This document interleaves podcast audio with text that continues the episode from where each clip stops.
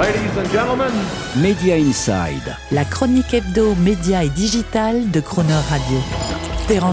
On a plusieurs fois évoqué ensemble cette guerre du streaming que se livrent les mastodontes mondiaux du divertissement. Une guerre sans pitié où chacun est engagé sabre au clair avec ses armes lourdes façon napalm pour écraser l'ennemi concurrent à coups de milliards de dollars en séries et films originaux AAA ou pour le submerger en nombre à coups de millions d'abonnés conquis presque à n'importe quel prix via la quasi-annexion culturelle du plus grand nombre de pays possible. Dans cette blitzkrieg audiovisuelle mondialisée et dont les acteurs et les marchés financiers prennent gentiment conscience du fait que pas plus les budgets programmes pharaoniques que le nombre d'abonnés ne pourront monter jusqu'au ciel, un modèle semble peu à peu émerger qui pourrait répondre tant aux exigences d'usage et de curiosité des abonnés qu'à celles de la rentabilisation de la filière. Celui de la super app, la super application selon le concept du fondateur de BlackBerry, Mike Lazaridis.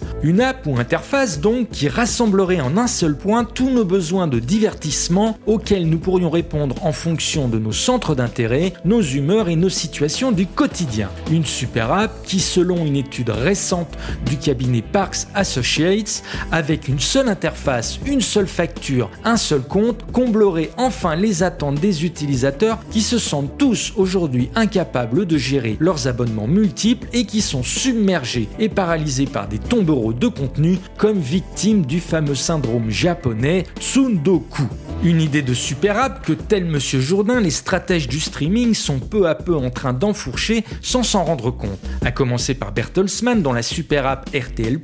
regroupera bientôt télévision en direct, 50 000 programmes à la demande, musique en partenariat avec Deezer, podcast, livres de sa filiale Random House et presse magazine de son autre filiale Gruner.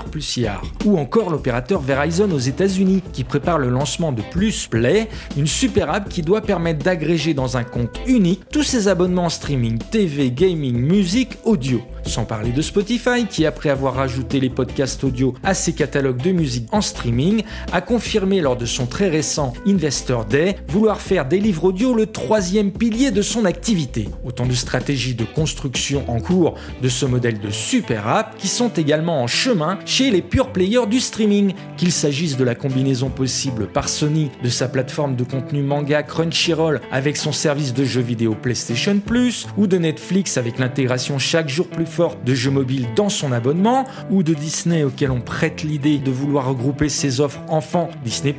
généraliste adulte, Hulu et sport ESPN